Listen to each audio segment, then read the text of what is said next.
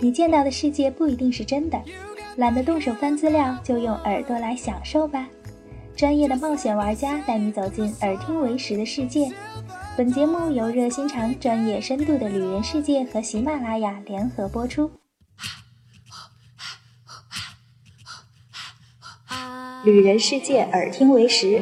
大家好，我是安雅。今天可能听节目觉得背景有点吵哈，因为我们是在一家咖啡厅录的。今天呢，我们第一次请到了一位客串的主持人。大家好，我是嘉文，很高兴今天能来到旅人世界电台。欢迎我们的嘉宾赵新正。大家好，我叫赵新正。呃，我现在是一家探险旅行公司的创始人，也就是说刚刚开始创业。其实我所做的旅行是以七大洲最高峰和南北两极点为目的地的一个探险，以及这个目的地周边的一些深度的体验式旅行。哎，欢迎赵新正哈。其实大家可能在网上会听到一个呃代号叫七加二，是吧？啊，七加二等于九，但是也等于七大洲的最高峰加上南极两端这样的一个呃探险的一个方式，很多人都是喜欢哈。对，呃，探险旅行的定义是很有意思的，它属于探险，属于户外行业，但是它后面又挂两个字旅行。实际上，在我的理解理解过程中呢，探险旅行或者说七加二的探险。它实际上是户外行业跟旅行行业的一个交叉行业，它在这两个行业里面都是非常顶尖的，都做到极致。然后我把这两件事情再放在一起去做，当然，嗯，这会导致市场会比较小，但是这这这是我喜欢的事情。那可以跟我们来说一说你公司的名字以及你做七加二的这个缘由是什么？就是为什么喜欢做这种探险的旅行呢？公司名称是慕容探险，不知道。听到慕容会想到什么？我想到是那种古装片儿，是吧？对我的这个慕容这两个字呢，啊，慕是青木的慕，容是山字旁峥嵘的容。山字旁一个荣耀的荣，峥嵘的荣。对，峥嵘的荣，取的是青木峥嵘之意。青木峥嵘就是探险，对吗？哦，好有深度啊！为什么要去登山？这是另外一个很大的问题。可能人类自出生以来就有探索的本性。那么，对于高山的探索，其实是对于险峻、对于峥嵘这样一种景象的倾慕。所以我的公司叫这个名字。哦，一听就是文化人啊！我是登山出身。嗯。怎么个登山出身呢？我是二零一零年清华大学登山队的攀登队长。等于说我接触登山是在清华大学登山队开始接触的。嗯。后来就。一发不可收拾的喜欢上这件事儿了。嗯，也就是说，学霸和体能的双重拥有者哈。为什么就想把你这个爱好和事业结合在一起了呢？自己擅长，同时觉得这件事情很有趣，并且我真的认为，就发自内心的认为，登山是一件很有意义的事情。生命的本质是息息相关的。我希望把我擅长的东西，把我在行的用用用我比较擅长的技能，去带给别人这种有意义的体验。这是我做这件事情的初。那其实啊，我以前也跟很多人交流过，就包括也有登过七加二其中一部分的人哈，他们也说，比如说登山啊，就好像是一种呃人生的一种过渡，或者说克服某一种困难，你就会觉得大自然的力量很伟大。然后你回来之后发现没有什么过不去的坎儿。这么多年里头，你觉得这个登山能带给你一些什么样的改变？比较我发现比较有趣的一个现象就是，很多人登完山之后回来都会说，我征服了这座山。那可能这个人他并没有真正的去用心登这个山。其实，你可以去想一下，等你登完山回来之后，再回过头去看一眼那个山的时候，你会发现山还在那儿。嗯。冰川还是那样，云还是云，雨还是雨。你永远征服不了山，永远没有变。你真的想要去征服一个山，可能你需要大量的钻孔机跟炸药。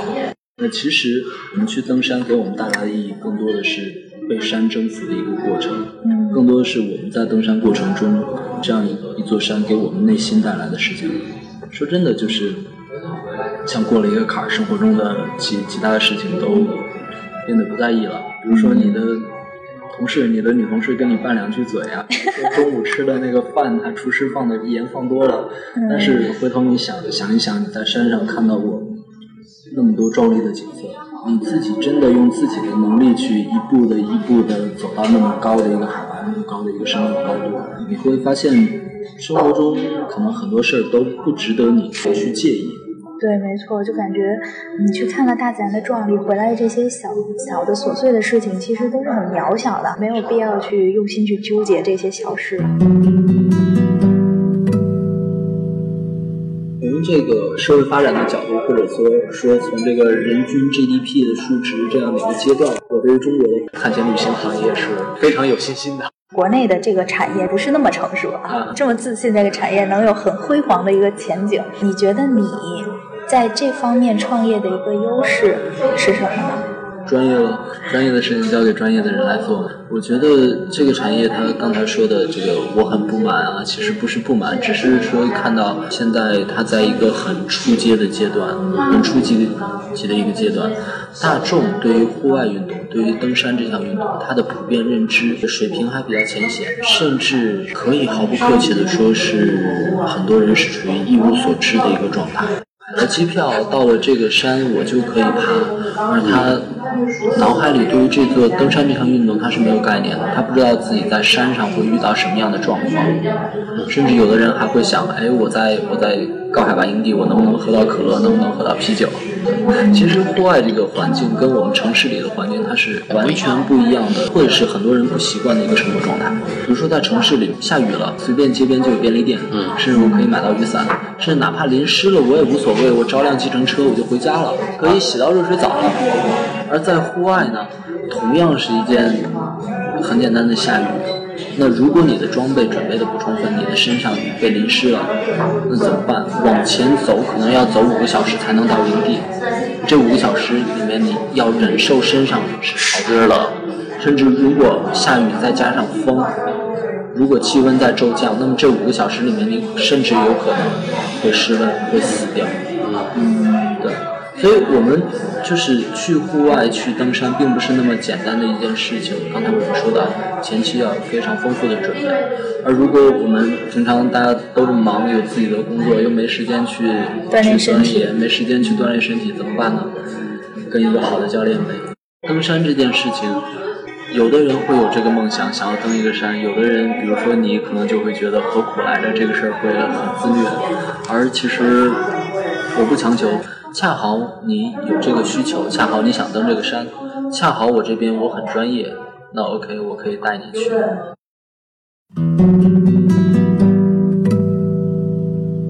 那第一笔咱们融资的前后一共大概花了多长的时间呢？说实话，这个我有创业的想法是去年八月份开始，十月底开始正式的去准备，当时也是。呃，碰了不同的这个融资方，碰了不同的啊投资投资人啊，碰了不同的这个合作形式。当时脑子里想了很多这个大的计划，但是等你真的决定走出来这一步的时候，发现啊，对，很难的。然后前期有很多琐碎的事情，你知道创业这个周期，种子轮嘛。种子轮肯定是我自己投的嘛，就一帮兄弟开始一块干呗。然后直到今年的年初一月份，才开始跟现在的投资人去接触，然后谈了三轮之后，谈定了天使轮，然后直到上周才开始是融资到位的。所以经历了差不多去年十月到现在十月底到现在五月的五个月半年，这个这个融资周期算短的。这笔融资的数目其实也不小，都会用在公司的哪些方面呢？呃，说实话，可能很重要的一个方面是，当然占了我这个融资比较大的一个比重是。呃，说白了哈，是那个旅行社的旅游保证金。虽然我是做登山，我是做户外的，但是我现在做的探险旅行，毕竟是带着旅行人，带着有发团性质的去国外，包括机票啊，包括签证啊，一条龙式的服务哈，所有都是我来办。那实际上就是在经营一个旅行社，只是以这个旅游的方式，把这个户外探险的元素去融进去。而实际上这一块也是需要旅行社资质的。大家都知道，这个旅行社你做一个有出境资质的旅游保证，呃，旅行社它的旅游保证金是一百四十万。所以这这是我目前就是想要融资的这样一个原因，就是想把探险旅行这件事情做规范，而不是像之前市场上其他的。所以我觉得任何一个行业它要发展起来，必然是经历这样一些野蛮生长的阶段，最终。回到这个规范化的方式。你要想把这件事情做大，对待不熟悉的人去登山怎么办呢？它毕竟要有行业的约束在里面。